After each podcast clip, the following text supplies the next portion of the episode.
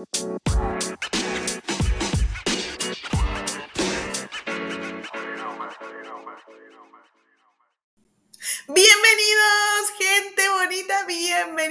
viernes más. Este es su café literario. Yo soy Leti Narciso y siempre es un placer que empecemos otro mes más juntos. Y pues en esta ocasión, 2 de febrero, ya empezando el mes y teniendo nuestro primer café literario. Pues acá en México, si es que me escuchan de otro país, eh, la tradición es que exactamente hoy, 2 de febrero, se ya sea desayunan, coman o cenen tamales por tradición. Entonces espero que los disfruten mucho en compañía de las personas que más quieran. Y pues bueno, vamos a empezar este mes muy científico. Hoy escogí para ustedes un libro que me gusta mucho que se llama El otro Einstein de Mary Benedict. Y pues bueno, mi gente bonita, sin más preámbulo, nos vamos al libro.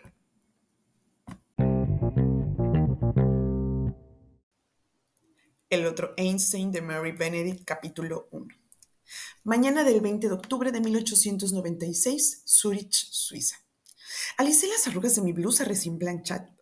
Arreglé el lazo alrededor de mi cuello y acomodé un mechón de cabello en el moño firmemente apretado. La húmeda caminata por las calles brumosas hacia el campus del Politécnico Federal Suizo había descompuesto mi cuidadoso arreglo. Me frustraba que mi oscuro y pesado cabello se negaba a mantenerse en su lugar. Quería que cada detalle de aquel día fuera perfecto enderecé los hombros, intentando verme más alta, y coloqué una mano sobre la enorme perilla de latón del salón de clases. Grabada con patrones griegos, gastados por el paso de las generaciones, la perilla hizo ver aún más pequeña mi mano de tamaño infantil. Hice una pausa, giré la perilla y empujé la puerta. Me dije, puedes hacerlo. Cruza el umbral, no es nada nuevo. Has pasado antes sobre la supuesta división insuperable entre hombres y mujeres e innumerables salones. Sí, siempre has tenido éxito. Aún así dudé. Sabía muy bien que mientras el primer paso es el más difícil, el segundo no resulta más fácil. En aquel momento casi podía escuchar a papá apremiándome. Sé valiente, susurraría. Papá en nuestra nativa y poco usada lengua serbia. Eres madura glava, una sabia. En tu corazón late la sangre de bandidos nuestros ancestros eslavos que recurrían a cualquier medio para cumplir su cometido. Cumple tu cometido, Mitza, cumple tu cometido. No podría decepcionarlo. Giré la peilla y la puerta se abrió de par en par. Seis rostros me miraron. Cinco estudiantes con trajes negros y un profesor con levita negra. Detecté impresión y desdén en sus caras pálidas. Nada, ni siquiera los rumores habían preparado a estos hombres para ver a una mujer entre sus filas. Casi se veían tontos con sus ojos saltones y mandíbulas desencajadas, pero sabía que no me podía atrever a reír.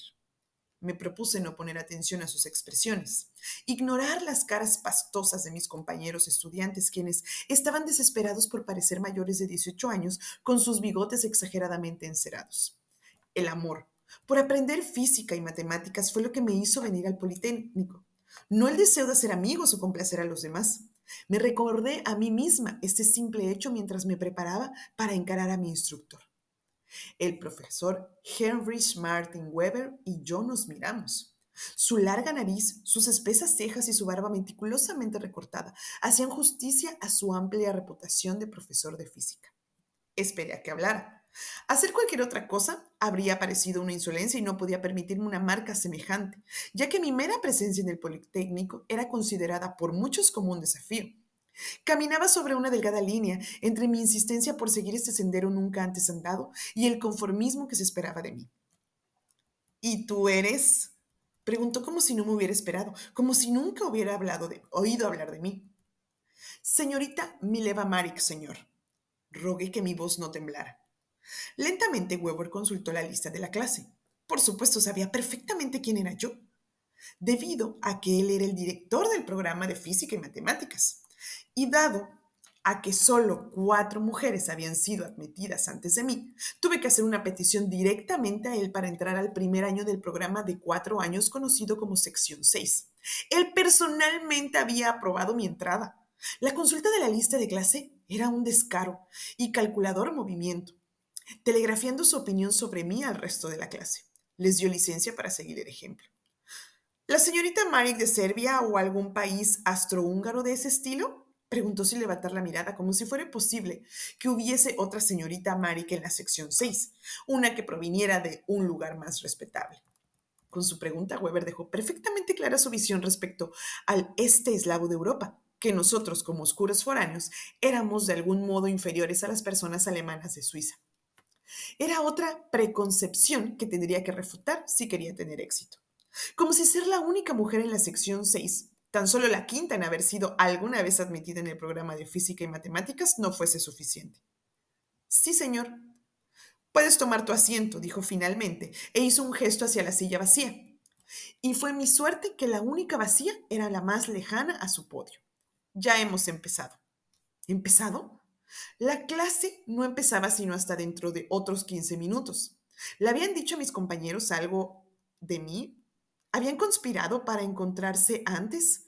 Quería preguntar, pero no lo hice. Discutir solo habría alimentado el fuego contra mí. De cualquier manera no importaba, simplemente llegaría 15 minutos antes al día siguiente y cada vez más temprano de ser necesario. No me perdería una sola palabra de las lecciones de Weber. Estaba equivocado si él pensaba que el inicio prematuro me disuadiría. Era la joven, era la hija de mi padre. Asintiendo a Weber, miré el largo camino desde la puerta hasta mi silla deshabituada. Calculé el número de pasos que me tomaría para cruzar el cuarto. ¿Cómo sería mejor manejar la distancia? Como mi primer paso, intenté mantener la postura y esconder mi cojera, pero el arrastre de mi pie cojo hizo eco a través del salón. En un impulso decidí no enmascararlo en lo más mínimo. Lo mostré plenamente para que todos mis colegas vieran la deformidad que me ha marcado desde que nací. Golpear y arrastrar una y otra vez, 18 veces hasta que alcancé mi silla. Aquí estoy, caballeros, sentí que decía con cada arrastre de mi pie cojo. Echen un vistazo, supérenlo. Sudando por el esfuerzo, me percaté de que la clase se hallaba en completo silencio. estaban esperando a que me sentara, y quizás avergonzados por mi cojera o mi sexo, o ambos me atendían los ojos apartados. Todos excepto uno. A mi derecha, un hombre joven con una desordenada mata de rizos café oscuro me observaba. Inusualmente me encontré con su mirada, pero incluso cuando lo miré con la cabeza alta, retándolo a burlarse de mis esfuerzos, sus ojos entrecerrados no se apartaron. En su lugar, se formaron pequeñas arrugas en las esquinas del rostro, mientras sonrió a través de la oscura sombra de su bigote, mostrando una mueca de gran desconcierto, incluso de admiración. ¿Quién creía que era? ¿Qué significaba aquella mirada? No tenía tiempo de darle sentido mientras tomaba asiento. Alcanzando mi bolsa, saqué papel, tinta y una pluma, alistándome para la, para la lección de Weber. No dejaría que la atrevida, despreocupada mirada de un compañero privilegiado me confundiera. Vi de frente al profesor, aún consciente de la observación de mi compañero sobre mí, pero actué como si no lo viera. Weber, sin embargo, no era tan resuelto ni indulgente. Mirando al hombre joven, el profesor aclaró su garganta y cuando él no redirigió sus ojos hacia el podio, dijo, Tendré la atención de toda la clase. Esta es su primera y última advertencia, señor Einstein. Capítulo 2. Tarde del 20 de octubre de 1896, Zurich, Suiza. Al entrar al vestíbulo de la pensión Hendelbrecht, cerré la puerta silenciosamente tras de mí y le di el paraguas empapado a la sirvienta. Llegaron risas hasta la entrada provenientes de la sala. Sabía que las chicas me esperaban allí, pero aún no me sentía con ánimos para un bien intencionado interrogatorio. Necesitaba un tiempo sola para pensar sobre mi día, incluso si era únicamente unos pocos minutos. Tomándome tiempo para pisar suavemente, empecé a subir las escaleras hacia mi habitación. ¡Crack! Maldito ese escalón suelto. Con faldas grises ondeando atrás ellas, Helen er, emergió de la sala con una humeante taza de té en la mano. Mileva, te estamos esperando. ¿Lo has olvidado? Con su mano libre, Helen tomó la mía y me llevó hacia la sala pequeña, la cual llamábamos entre nosotras el cuarto de juegos. Nos sentíamos con derecho a nombrarlo ya que nadie más lo usaba. Reí. ¿Cómo lo habría logrado durante los últimos meses en Zurich en estas chicas? Milana, Rusica y sobre todo Helen, una hermana espiritual con agudo ingenio, modales amables y un extrañamente, y muy extrañamente, un cogeo similar. ¿Por qué había dejado pasar incluso un solo día sin tenerlas dentro de mi vida? Hace muchos años, cuando papá y yo llegamos a Zurich, yo no podía haber imaginado amistades como estas. Mi juventud, marcada por mis compañeros de escuela, alineación en el mejor de los casos, burlas en el peor, significaba una vida de soledad y conocimiento. O eso pensaba. Bajando del tren, luego de un viaje a empujones de dos días desde nuestro hogar en Zagreb, Croacia, papá y yo estábamos un poco temblorosos. El humo del tren ondeaba por toda la estación de trenes de Zurich y yo tenía que esquivar a la gente para hacer mi camino en la plataforma con un chatel en cada mano, uno muy pesado con mis libros favoritos. Me tambaleé un poco mientras caminaba por la concurrida estación, seguida por papá y un portero llevando nuestras bolsas. Papá se apresuró a mi lado, intentando ayudarme con uno de mis satchels. Papá, yo puedo hacerlo, insistía mientras intentaba liberar mi mano de la suya. Tienes tus propias maletas que cargar y solo tienes dos manos. Mitza, por favor, déjame ayudarte. Puedo aguantar con facilidad una maleta más que tú, río. Sin mencionar que tu madre estaría horrorizada si te dejo peleando con tantas maletas por toda la estación de Zurich. Bajando mi maleta, intenté extraer mi mano de la suya. Papá, tengo que poder hacerlo sola. Voy a vivir sola en Zurich después de todo.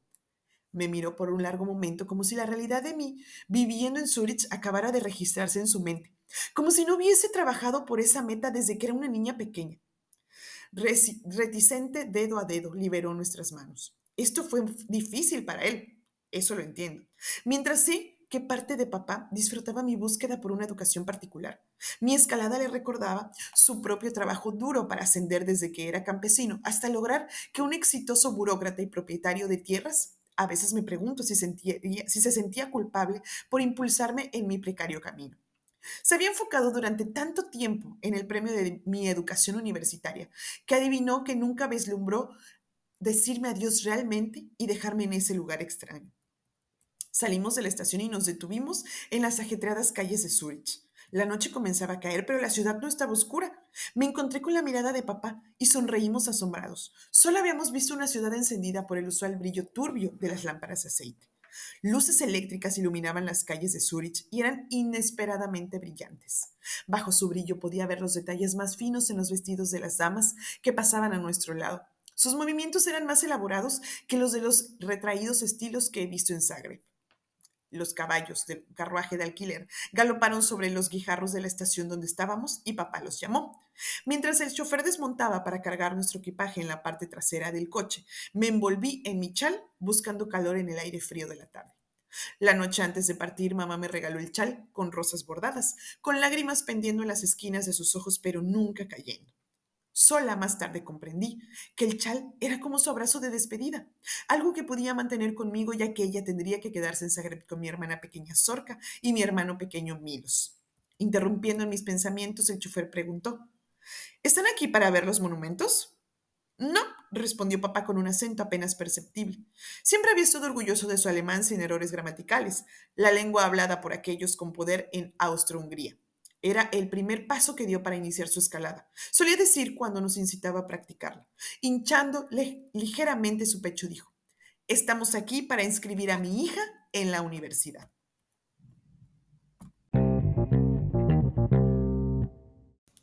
Pues bueno, mi gente bonita, yo creo que con este eh, adelanto, ¿verdad? De este libro de El otro Einstein, eh, pues ya vamos viendo por dónde va el asunto, ¿verdad? Pues este libro, oye, es que me da entre como coraje, pero también me da mucha alegría que la autora, eh, Mary Benedict, pues le haya dado un poco de, de, voz, un poco de, historia a, a Mileva. Pues Mileva Marik, que es como se, se, presenta en el libro. Yo creo que si les digo Mileva Einstein, pues la reconocen más, ¿verdad? La primera esposa de Albert Einstein, una física y matemática, una científica extraordinaria, que aparte, pues tuvo que vivir en aquella época donde no era común que una mujer fuera a una universidad, y menos en una carrera como física y matemáticas. Eh, pues ella fue la primera esposa de Albert Einstein y pues al parecer o más bien sí, ella le ayudó mucho en todos sus trabajos de la, de la, teoría de la relatividad, entre otras cosas. Pero pues ya ven todas las cuestiones que tienen que vivir las mujeres hasta el día de hoy, ¿verdad? Lamentablemente, pero mucho más en aquella época. Entonces no fue reconocido su trabajo como debió de haber sido.